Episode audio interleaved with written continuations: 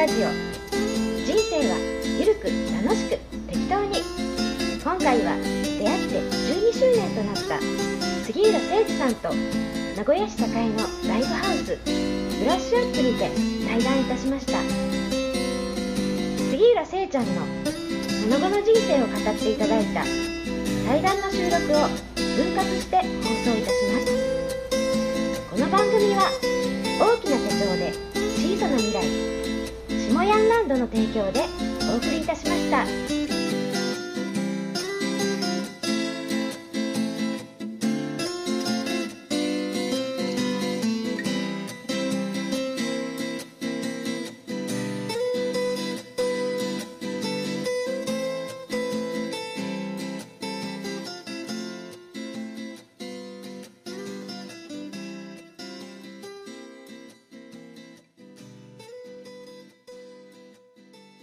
汗流しながら。あ練習するええ。えでいついつライブしようぜって言って、はい。日程と会場決めてそうです。でお客さん告知してそうなんですよ。あそういうのもやってるのはい、お今度はもう9月の5日ですけども飲食店でもう150人、えーもうほほぼもうチケット完売の状態です。へえええ。すごいじゃん。いやそうなんですよ。まあおそんな活動はおおそれはそれは筆文字職人と、い、え。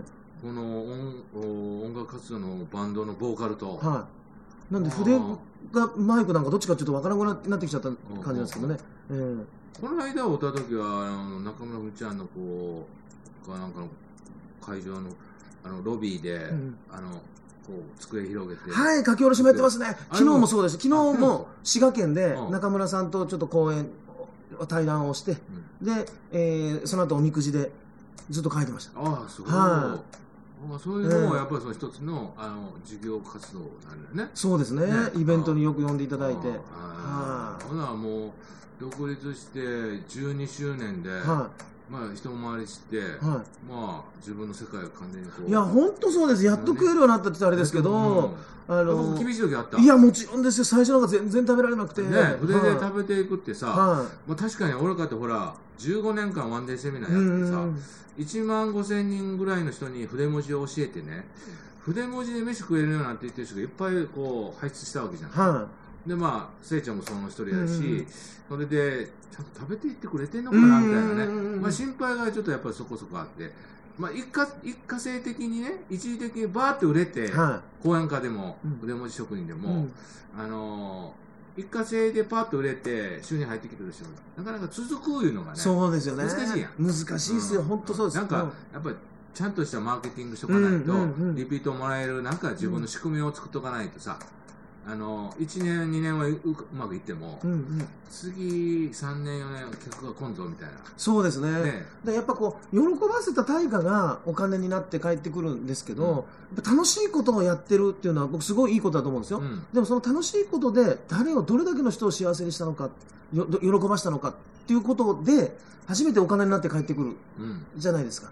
で楽しいことを仕事にしたいんです毎日楽しく生きたいんですは大事なんですけど、うん。それでどれだけの人が幸せになってどんだけの人がっていうことが結果お金に返ってくる。うん。でそうするとこうそれが、まあ、し収入になって、うん。仕事として継続できるってところあると思うんですけど、うん。どうしても楽しいことがお金が入らないと楽しくなくなってきちゃったりして続かなくなっちゃうじゃないですか、うん。だからやっぱりこうこう下屋もたくさんの人をもう本当にこうデビューさせてやっうんぱりこうその人たちの幸せが広がってるから、うん。下屋のところにもこう帰ってくるっていううんうんとこですよね。うん。うん。だからもうかなりあのね15年間の中でたくさんのスターが生まれました。えよ、えおうであの活躍今も活躍されてる人も多いし。もうだから僕グレイテストショーマン見てて下屋思いますもん。あのバーナムっていうですねうん彼がですよ。もういろんなちょっと変わった連中集めてサーカス団を、サーカスだええ作るんですけおどぜひ見ていただきたいですね。へえグレイテストショーマンって言ってですねう。ん大ブレイクした映画が今もうレンタル DVD であ出てるんですけどあれはですよう。んめちゃめちゃいい映画です。僕も続けて2回見ました、うん、下屋どういうところがこう被るわけ。えっとですねもうその人の魅力とか良さ。でその人がコンプレックスと思ってるところ。うん。その人が気づいていないところ。をその、まあ、バーナムっていう人間がですねもうそ例えば女の人なんですけど体がむちゃくちゃ大きくてはでそれがもうコンプレックス。でしかもその女性ですねまさかのひげがぼっと生えてるんですよ。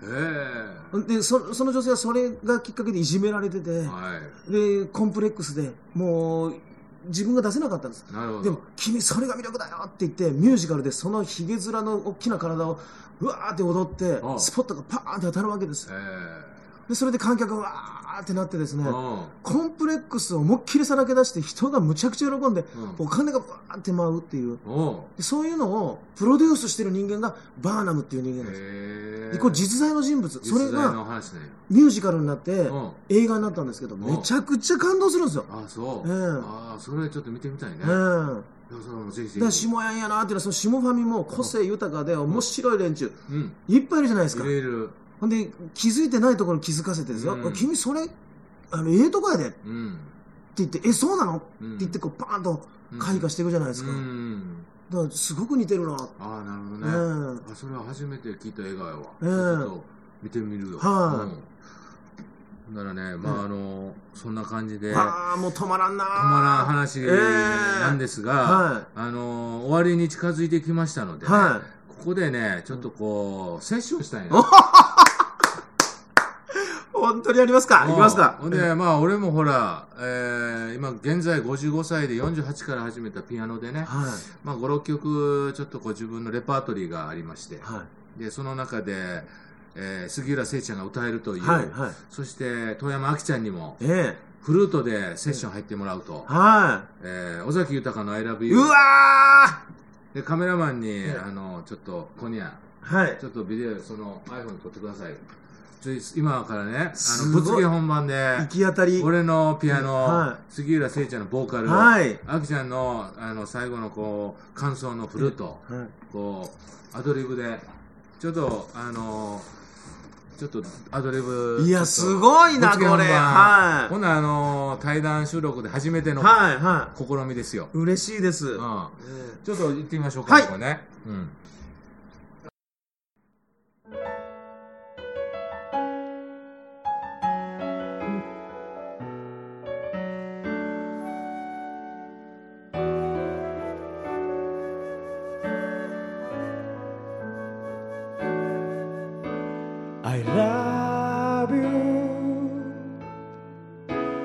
今だけは悲しい歌。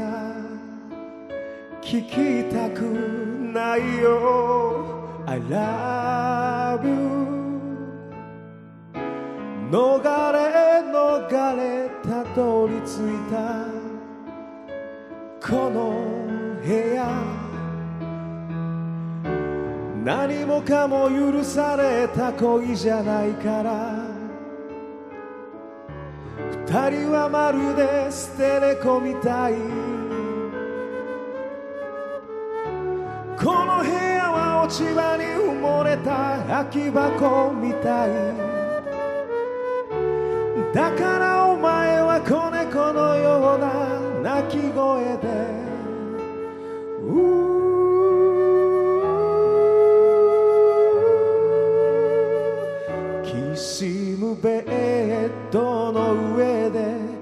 優しさを持ち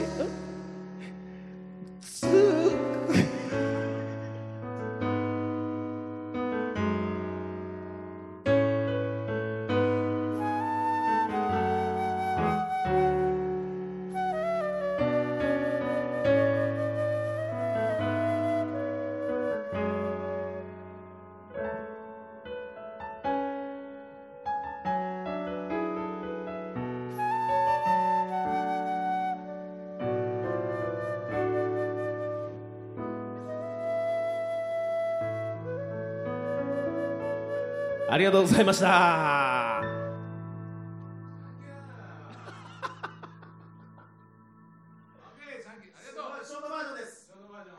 そしたら対談のまとめということで、はい戻っていただきまして。あこれずっと回しっぱなしなんですかこれ、うん。えええー、ということでね、杉浦誠二下屋のうん対談収録を続けてまいりましたが、はい。えーまあ、最後にですね、えまあ、ここ12年間の自分の人生を振り返って、うん。いろんなあの人生の教訓があると思います、はいはいはい。杉浦誠二の人生哲学、はあ。うん。まあその中から一つちょっとこうなんか思い今思いつきでちょっとこう言わせてもらって、この、えー対談を聞いていただいているリスナーの皆様に、はい。えー一言ね、はい。えー杉浦政治人生哲学ということでね、はい。一つそのメッセージをね、ええ。元気になるメッセージ、はい。人生はこうですよってういう、ん。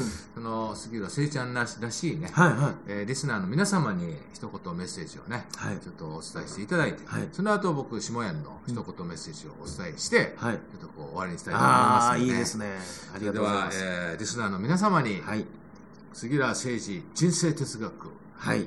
どうぞ。そうですね僕、まあ、このリスナーの皆さんもそうなんですけど、うん。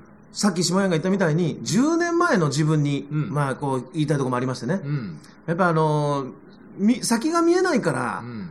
人生ってめっちゃ面白いんだなってことを改めてうん。感じるところもあって、うん。で、あのー不安とかまあストレスっていうのは、あるから、うん。えー頑張れるうん。し、あるから楽しめるし、うん。それ乗り越える喜びがあるしう、ん。だから何もかもが全部必要があってやってきてるし、うん全部が面白いことに変えるためにやってきてるっていうことを、うんここ最近すごくそれを感じることがありまして。うん。だから苦しいですよ、僕もうん。辛いこともありますよ。うん嫌なこともありますよ。でも、これ乗り越えたらまた一回り大きくなるんじゃないかな。これ乗り越えたら俺もっと自信つくんじゃないかな。うん。もっと面白い未来が待ってんじゃないかなと思うと、その苦しみとか、あの悲しみとか辛いこともめちゃめちゃありがたいことに、うん。ここ最近本当にちょっとこう感じることができるようになってきましたね。なるほど。ええうん。ということですね。ええはい、ありがとうございます。はい。そしたらね、あのー、下屋からのメッセージはね、はい。今、杉浦聖ちゃんがね、不安を乗り越えるうんうんとっていう話をしてくれましたから、ねはい。誰でもね、やっぱり将来の不安って人間やから持ってるんですよ。うんで、それを乗り越えるっていうことはね、その不安がファンに変わるんですよ。あ言うたら、杉浦誠二ファンクラブのフあ。ァン、うんうんうんうん。下屋ファンクラブのファン、うんで、その、ファンという人がどんどん出てきてね、応援してくれるわけでうすよ。で、その、ファンっていうのは、日本語で言うと、信者。うんうんもう、杉浦聖ちゃんの言うことなら、あの、信用して、えーその通りしますよっていう、うんうんもう信用してくれる人やから、うんうん信者。はいうんでし漢字で信者と書いて儲かるう。ん。だから、不安から始まって、ファンになって、うんうんファンは信者っていうことで、そのファンクラブができて、信者が集まってきて、応援団になってみんなが応援してくれて、で、結局、お金がちゃんと流れてきて、儲かるんですうよ。ん。なるほど。この、不安理論、うんうんうん。ファン理論。ファン理論。ねだから、不安が結局儲かる話には繋がってくるんですね。最初は誰でも不安から始まるんですよ。うんうんうんでも、ファンになって、信者が集まってきて、応援してくれる人が出てきて、うんうん結局はちゃんとね、お金さんが流れてくれるようになって、ちゃんと食べていける、いけうん生きていけるんですよ。うんだからその不安をね、ファンに変えましょうっていう、うんうんうんこういうあの理論なんですね。素晴らしい。うん。うんうん。まあそういうことで、今日はね、あのー対談して10周年ということで、そうですね。ね。うん。今日はあのー杉浦誠司下屋の10年前の対談 CD もここに、はい。記念版をね、懐かしい。入れて、それから、まあ、ここ最近の僕の最新作のね、はい。対談 CD を山ほど入れてねうん、これはあのー杉浦誠司のプレゼン本当ですか、ト。うんええ嬉しい。ありがとうございます。これであのー車の中で楽しみができたと。そうですね。ね。で、CD と最新 DVD、Amazon DVD 海賊版コピー。やった嬉しいです。最新セット10周年。うんええこれまだこう聞いたいろんな発見全部手作りうん全部全部手作り。すげえ。で、いろんな人と撮ってきたね、うんいろんなあの奇跡を、また杉浦誠ちゃんをこう、垣間見ていただいて、はい。ね、これからのこう、ちょっとこう、糧にしていただいて、えええ勉強になると思いますから、はい。はい。ということでね、ありがとうございましたえー今回のね、えー収録は、名古屋栄のブラッシュアップという素晴らしいライブハウスからお届けさせていただきました、杉浦誠司下屋対談収録、ありがとうございました。ありがとうございました